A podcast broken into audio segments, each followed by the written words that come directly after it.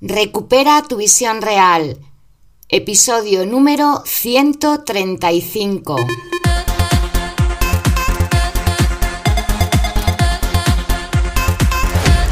Muy buenas, bienvenidas y bienvenidos a Recupera tu visión real, el podcast en el que hablamos de recursos, de consejos, de herramientas y de todo lo que puede ayudarte a mejorar tu salud ocular y tu visión.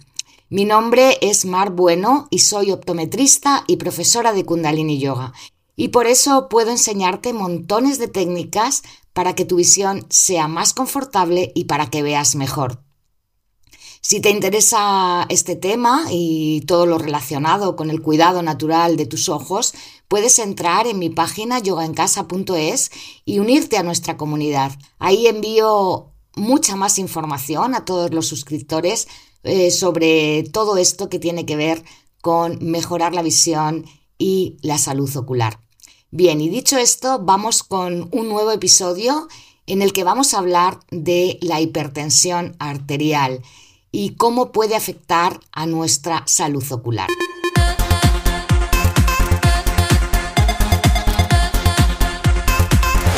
Bueno, pues un nuevo episodio más y como te decía vamos a hablar de cómo afecta la hipertensión arterial a la salud de tus ojos. Es posible que sepas, y la verdad es que creo que todos lo sabemos, que la presión arterial alta aumenta el riesgo pues, de padecer ciertas enfermedades como ataques cardíacos o accidentes cardiovasculares. Pero no son tan conocidos los efectos de la hipertensión sobre la salud de los ojos. Y lo cierto es que una tensión arterial alta también afecta a tu visión. De hecho, puede provocar lo que se llama retinopatía hipertensiva, que es un conjunto de alteraciones que se producen en los vasos de la retina como consecuencia de esto, de una tensión arterial alta. Además, aunque no es una causa directa, pero también está muy relacionada con la degeneración macular, con el glaucoma o con el edema de mácula. Según los últimos datos de la Sociedad Española de Hipertensión Arterial, casi el 40% de la población la padece. Y lo peor de todo es que la hipertensión arterial actúa de una forma silenciosa, no sabemos que está provocando ciertos daños y el hecho es que los provoca en los vasos sanguíneos. Y como te digo, la mayoría de las personas no son conscientes. La retina, que es la capa más interna de nuestro ojo, es la única parte del cuerpo donde podemos observar los vasos sanguíneos, tanto las venas como las arterias, de forma directa. Y esos vasos que vemos ahí en la retina son un reflejo del estado general de todo el sistema vascular del cuerpo. Por eso es tan importante realizar revisiones periódicas del fondo de ojos, sobre todo a partir de cierta edad, porque ahí se pueden detectar montones de cosas y una de ellas la hipertensión arterial.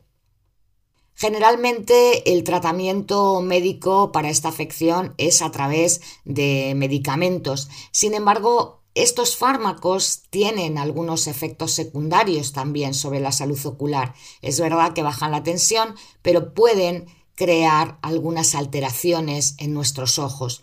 Por ejemplo, la mayoría de ellos hacen que el cuerpo elimine el exceso de líquidos.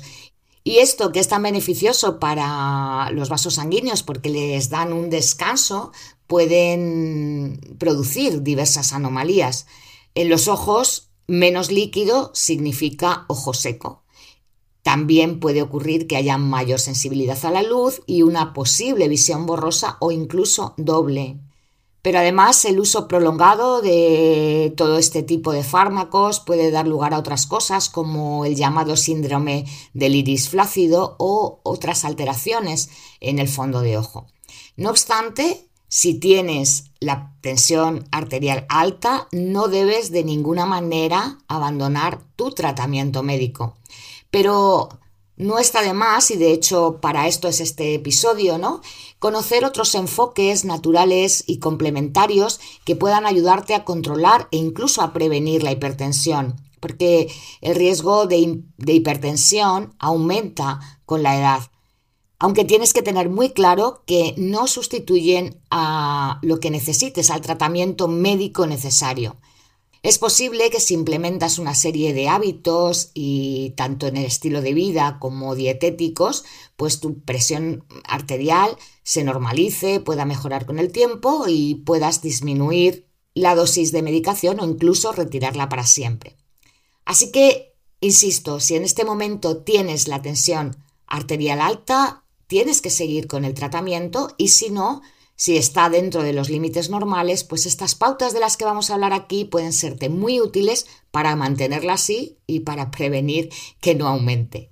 Así que, como te decía, vamos a ver algunas consideraciones sobre el estilo de vida y la dieta que pueden ayudarte a lograrlo. En cuanto al estilo de vida, una de las primeras y principales recomendaciones es que hagas ejercicio regularmente. Se sabe mm, y se ha comprobado que el ejercicio es una herramienta fundamental para reducir la presión arterial y las enfermedades oculares que están relacionadas con la edad. El ejercicio aeróbico, por ejemplo, reduce la presión arterial y protege la retina del deterioro que está asociado al envejecimiento. El entrenamiento de resistencia isométrica también reduce la presión arterial y su efecto puede ser incluso mayor que el ejercicio aeróbico. Ahora bien, si tienes la presión arterial muy alta, es conveniente que hagas eh, estos ejercicios bajo la supervisión de un instructor cualificado. Porque a veces, por ejemplo, cuando hacemos demasiado esfuerzo al levantar eh, unas pesas, pues puede mm, afectar. Así que cuando lo hagas siempre bajo la mirada de un profesional. La otra recomendación es que aprendas a manejar el estrés. Existen muchísimas técnicas como la respiración consciente, la relajación, aprender herramientas de gestión del tiempo y muchísimas otras que ayuden a relajar tu sistema nervioso, a volverlo resistente y a eliminar la tensión. Por cierto, hablando de esto, en breve voy a repetir el taller online que hago para el manejo del estrés si estás ya suscrita o suscrito a la comunidad, pues ahí te vas a enterar porque lo anunciaré por email. Y si no lo estás, solamente tienes que entrar en yogancasa.es y dejar ahí tu email. Como digo siempre, entrar es gratis y salir también. Y bueno, tras este breve inciso, te cuento una recomendación más sobre el estilo de vida que puede ayudarte a manejar tu hipertensión o a prevenir que ésta aparezca. Y mi tercera y última recomendación en este apartado es que practiques yoga y meditación. Varios estudios recientes muestran que la meditación tiene un papel importante en la disminución de la presión arterial en las personas mayores de 60 años y que el yoga también contribuye especialmente a reducir esa presión arterial, tanto en personas mayores como en las menores de 60 años. Y dicho esto, vamos a ver algunas consideraciones dietéticas que puedes también tener en cuenta para el control y prevención de la tensión arterial alta. Aparte de seguir una dieta rica en frutas y verduras y baja en grasas no saludables, algunas cosas específicas que puedes hacer son, por ejemplo, reducir la sal. Cuando hay demasiado sodio, eh, este puede afectar negativamente a todo el sistema vascular y al funcionamiento del corazón, de los riñones, de la piel, del cerebro y de los huesos. Así que reduce el consumo de sal en la medida de lo posible.